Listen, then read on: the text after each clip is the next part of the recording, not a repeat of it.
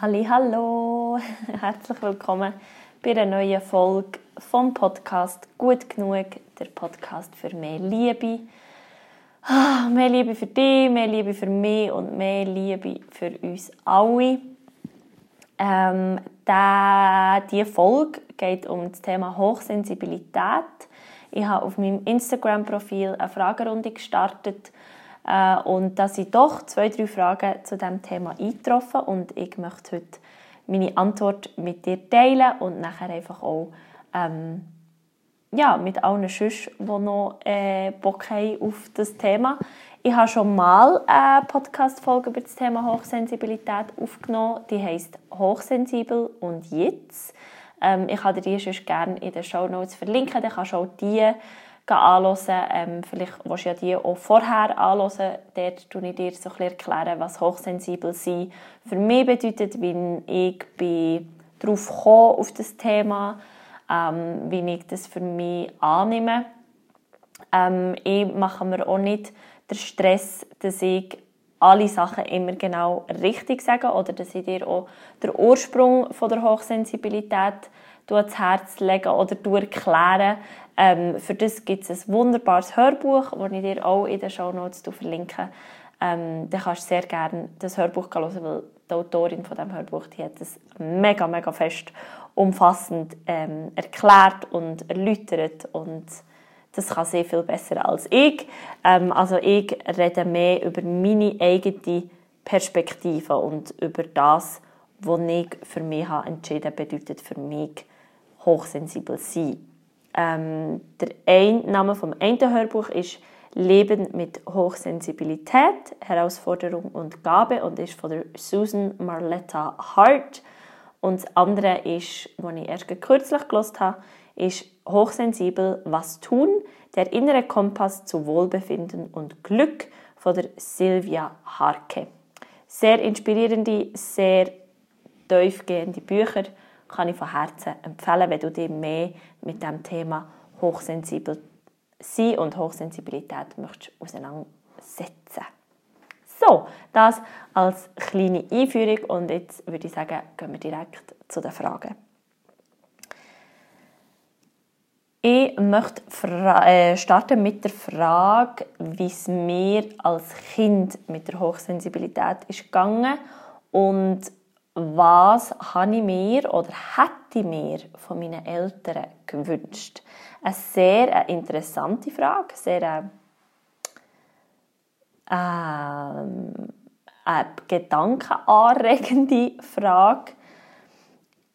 Also, ich muss dazu sagen, dass ich als Kind so noch nicht gewusst dass man diesen Anteil, der bei mir manchmal für Verwirrung sorgt, in das Thema Hochsensibilität, dass der dort reingeht. Also für mich ist es einfach als Kind, ich kann mich an meine Kindheit erinnern, dass ich einfach ein sehr waches Kind war, ein sehr aktives Kind, aber auch schnell ein überfordertes Kind. Also auch schnell, ich kann mich daran erinnern, dass ich schnell bin überlastet war mit viel zu vielen Reizen und ich nicht gewusst, wie mit diesen Reizen umgehen ähm, und das nervt oft in so einem äh, hyperaktiven Zustand hat resultiert. Also ich war sehr aktiv gewesen, aber ich wollte immer irgendwie etwas machen.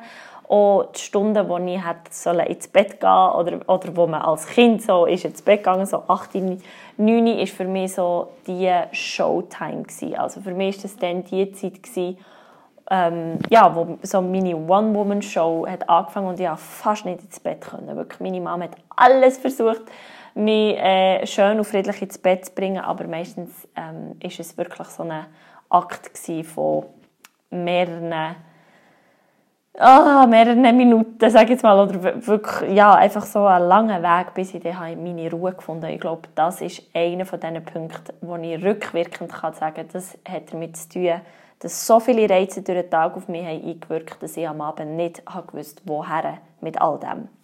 Genau.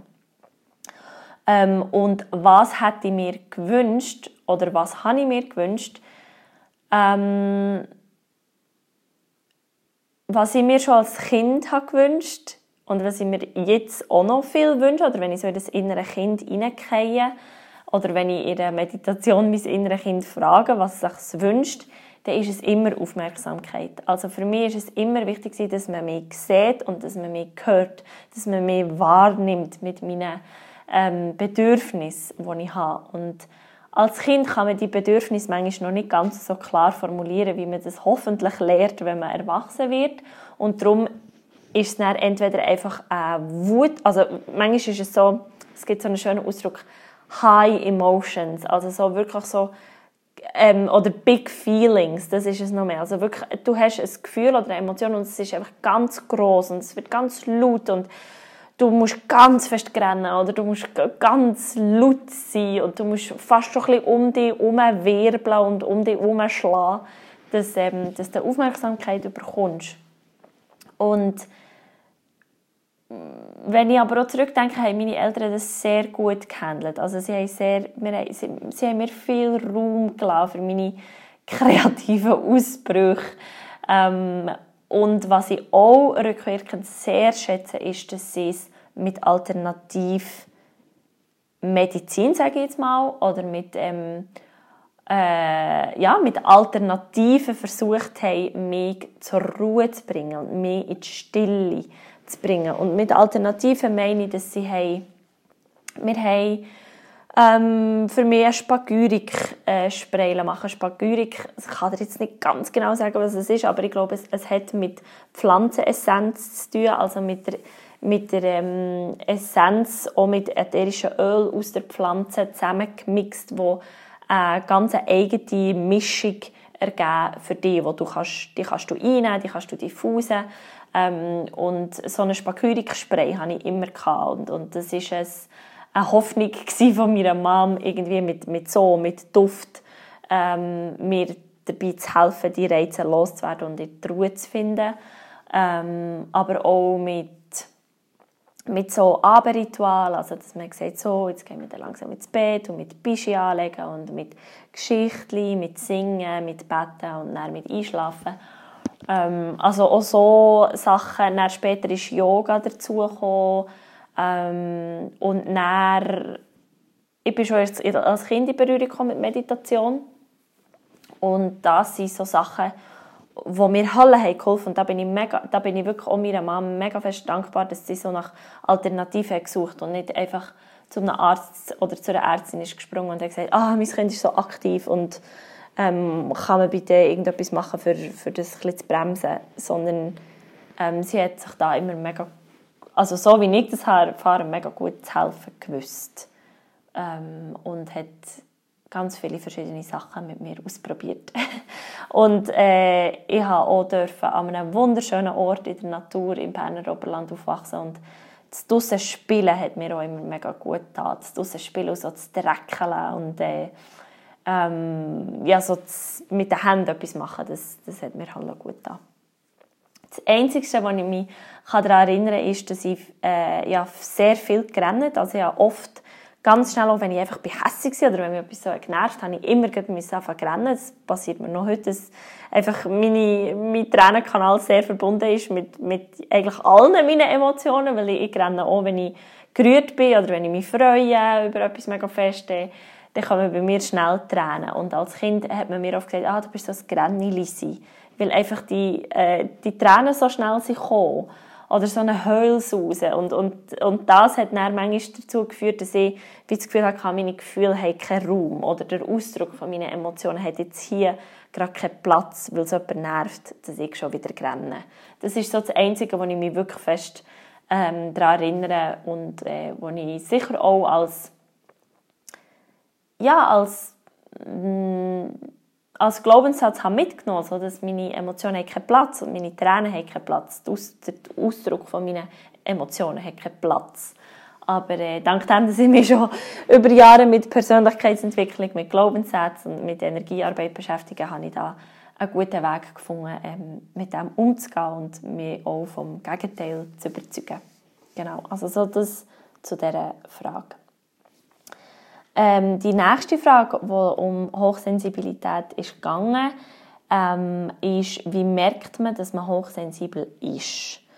Ähm, das ist ganz, ganz ein individueller Weg. Also ich glaube, bei jedem bei jeder Charaktereigenschaft und, und äh, ich, ich tue die Sensibilität und Hochsensibilität in einen Charakter also ich betitle das als Charaktereigenschaft, weil es ist eine Eigenschaft von mir. Es ist nicht, es macht mich nicht aus, sondern es ist einfach etwas, wo mein Wesen beschreibt. Es ist etwas, wo, wo ich Zugang habe dazu, ähm, zu diesen ganz, ganz feinen Sensoren, zu dieser Offenheit auch. Ähm, aber es ist nicht, ich definiere mich nicht darüber. Und darum ist es ganz ein, ein individueller Weg, wie du nachher für dich entscheidest, dass das Thema Hochsensibilität, High Sensitivity, ähm, dass das für dich etwas ist, wo, wo für dich stimmig ist. Und eben, wie ich in dieser anderen Podcast-Folge sage, ähm, habe ich einfach immer gespürt, dass ich Sachen wahrnehme, die für andere nicht so klar sind oder dass, ich, ähm, dass es für mich mega wichtig ist, in was für einem Umfeld ich bin, dass die Rahmenbedingungen für mich wichtig sind, dass ich mich eben kann entspannen kann oder dass ich ganz mich selber sein kann. Und wenn die Rahmenbestimmungen irgendwie verschoben sind oder nicht, für mich nicht stimmig, sage ich jetzt mal, für es so zu bewerten, dann bin ich überfordert gewesen oder dann bin ich in eine Rolle hineingefallen, für mich selber zu schützen. Also das ähm, ist auch sehr etwas Spannendes, was ich bei mir beobachte, wenn ich in einem Rahmen bin wo ich merke, hier, haben meine, hier hat meine äh, Hochsensibilität gar keinen Platz. Ich muss wirklich eine Grenze ziehen, weil ich sonst ähm, mit viel zu vielen Reizen überflutet werde. Dann steige ich so in eine Rolle, in eine Persona, sagt man dem auch. Und, ähm, und dann agiere ich aus dieser Persona raus, was immer noch mit mir zu tun hat. Aber es ist eine klare, ich habe eine klare Abgrenzung. Und die Abgrenzung führt dazu, dass ich nicht zu 1000 Prozent ähm, wahrhaftig bin, weil ich einfach merke, wenn ich die Tür auftue und wenn ich all die Sensoren offen lasse, dann bin ich in Minuten total überfordert. Und die Überforderung kann dann in eine Panikattacke resultieren und vor dem möchte ich mich gerne schützen. Und darum hilft es mir manchmal ganz klar zu entscheiden, so und hier geht der Rollladen runter und jetzt ist einfach noch das, was vor dieser Rolllade ist und das ist auch gut und das ist auch liebenswürdig, aber äh, das hinten dran, das kommt nicht zum Zug. Genau, das hat da wie gar keinen kein Raum. Und, ähm, und da ich das einfach immer wie mehr habe gemerkt, auch gerade eben so in, der, in dem Zyklus der letzten Jahre, und weil ich jetzt erwachsen bin und mich fragen warum ist das so? Ähm, und nach Antworten habe gesucht, bin ich eben einfach auf, auf Hochsensibilität gekommen und auf das Thema. Und nachher habe ich mir jenste Podcast-Folgen dazu angelassen, jenste Texte dazu gelesen und ähm, bin eben nachher auf die zwei guten Hörbücher gestoßen, wo, wo ich mich dann einfach drinnen wiedergefunden und für mich dann entschieden, okay, ich habe Aspekte von dieser Hochsensibilität. Ich erkenne mich in dieser Geschichte wieder. Ich erkenne mich in diesen ähm, Studien wieder, wo sie, wo sie davon erzählen. Und darum kann ich mich dieser, dieser Menschengruppe zuhörig fühlen. So, genau. Aber das ist ganz, ganz ein individueller Prozess. Ähm, ich glaube, das ist so ein individueller Prozess, wie deine eigene Sexualität herausfinden und deine eigene ähm, sexuelle Ausrichtung. Weil es ist etwas so Persönliches, es ist etwas so Nachs. Und ich möchte jetzt eine Sexualität und eine sexuelle Ausrichtung nicht mit einer Charaktereigenschaft ähm, vergleichen, aber es ist doch einfach eine Entscheidung, die du für dich triffst. Das fällt die Personengruppe, die passt für mich und ich fühle mich denen zugehörig. Darum, wenn ich ein Label will, wenn es manchmal, Labels sind manchmal schon ganz hilfreich, dann ist es das. Und darum ähm, finde da für dich den Weg, was für dich stimmig ist. Und es braucht niemanden draussen, der dir sagt, dass es akkurat ist oder dass du dich jetzt so darfst nennen, sondern wenn du dich wohlfühlst, wenn du in Resonanz gehst mit diesem Thema, dann soll es so sein. Eine weitere Frage, und die geht ein ins Gleiche rein, ist, ähm, mach, also wie, wie macht sich bei dir die Hochsensibilität bemerkbar? Formuliert ist sie so, macht sich bei dir die Hochsensibilität bemerkbar? Und äh, das ist ja ganz klar, weil darum bin ich auf den Weg gekommen und habe für mich entschieden, doch, ich gehöre, ich gehöre da dazu. Ähm, und darum kehre ich sie jetzt und frage mich noch, wie macht sich die Hochsensibilität bei mir bemerkbar? Und das eben geht wirklich da was ich vorher schon ein bisschen besprochen habe, so, dass wirklich, ähm, ich habe manchmal das Gefühl, ich habe tausend Antennen auf meinem Kopf und, ähm, und die Antennen, Antennen die nehmen nonstop Informationen wahr. Also die sind nonstop in, in Resonanz mit meiner Umwelt, mit meinem Gegenüber, mit meinem Rahmen, mit meiner Rahmenbedingung, also mit meinem Daheim oder sei es, wenn ich draußen bin, einfach mit, der, ja, mit, mit meinen Surroundings. Und die sind ständig im Kontakt. Und da kommen tausende von Informationen rein. Und ich kann den Blick in die Richtung wenden und es macht tak, tak, tak, tak, tak und ich kann den Blick in die Richtung wenden und es macht tak, tak, tak, tak, tak und dann schaue ich noch mein Gegenüber an und bekomme dort auch noch hunderttausende Informationen. Und das kann er eben so, die, die Reize, das kann er zu einer Überforderung führen. Und die Überforderung ist das, wo ich merke, also irgendetwas ist hier. Also sobald ich einen Stress wahrnehme in meinem physischen Körper, in dem Moment merke ich, ich bin nicht in meinem absoluten Wohlbefinden. Irgendetwas ist hier, wo im Weg steht zu, meiner absolut, zu meinem absoluten Wohlbefinden, sprich zu meiner Gesundheit, zu meiner physischen wie auch psychischen, mentalen, seelischen Gesundheit. Und äh, durch die Überforderung, durch die Ablenkung auch, ähm, da macht es sich immer bemerkbar, dass ich einen hochsensiblen Tag habe. Oder einfach auch, es ist nicht immer gleich, es, das bewegt sich ja auch. Ähm, aber da merke ich so, ah, ah krass, ah, das gehört jetzt da drin. Zum Beispiel, perfektes Beispiel jetzt, bevor ich die Podcast-Folge, also bevor ich, habe, bevor ich den Aufnahmeknopf gedrückt habe, war, ich habe meine Lampen müssen ablöschen, weil ich habe so Lampen, die man dimmen kann. Und wenn man die dimmt, dann gibt es einen ganz leichten Ton. Dann fängt sie so ganz fein an surren. Und ich kann das nicht haben. Ich kann das fast nicht leiden, weil ich, auch wenn ich näher arbeite und keine Musik höre, für mich zu konzentrieren, aber wenn neben mir die Lampe surrt, dann geht es nicht. Weil dann gehört mein Ohr einfach das Surren von dieser Lampe und dann ist das alles, was in meinem Kopf noch passiert. Dann höre ich nur noch das Surren von dieser Lampe und ich kann mich nicht mehr konzentrieren. Oder auch der, ähm, der Luftbefeuchter ist noch gelaufen und der macht immer wieder, ja, wie ein Luftbefeuchter, so blubbernde Geräusche. Und da bin ich wirklich, da bin ich out of focus. Da kann ich mich nicht mehr konzentrieren und dann hilft es mir, ähm, ja, wenn ich das einfach zuerst abstelle, wenn ich dann weiss, ich, ich versuche dann meine, meine klare Sprache zu finden. Und äh, ja, zusätzlich ist es Viertel vor elf am Abend.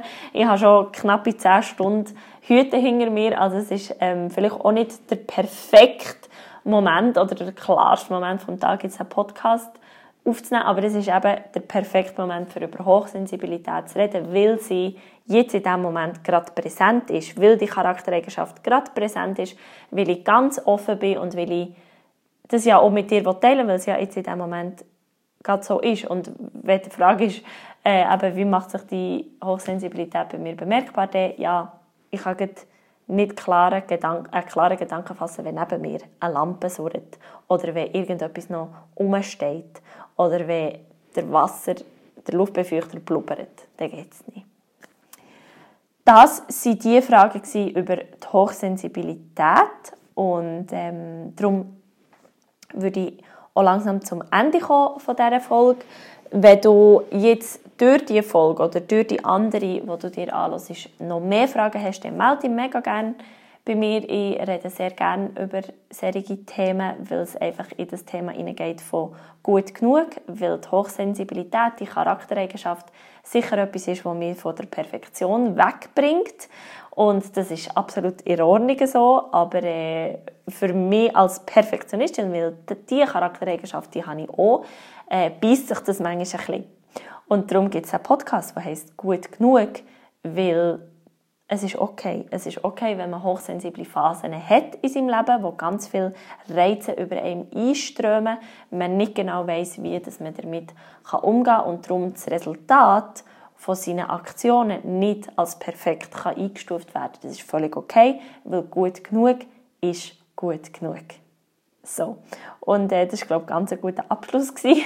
Und eben, wenn du äh, Fragen hast, dann melde dich doch über äh, Instagram bei mir oder auch über meine Webseite saraluisaiseli.com und ähm, ja, ich hoffe, das hat dich auf irgendeine Art inspiriert und erreicht. Und jetzt wünsche ich dir ganz einen guten Tag, ganz einen schönen Abend, wenn du immer du jetzt in die Folge hineingelassen hast. Merci vielmals, bist heute dabei gewesen, von Herzen danke.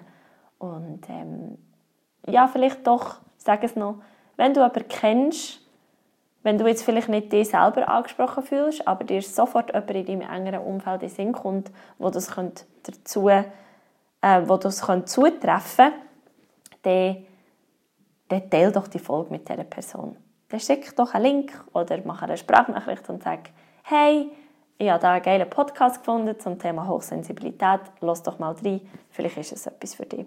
Das hilft mir, ähm, das hilft vielleicht dieser Person, das hilft vielleicht dir. Glück ist das Einzige, was sich vermehrt, wenn man es teilt. Also, bis zum nächsten Mal. Namaste.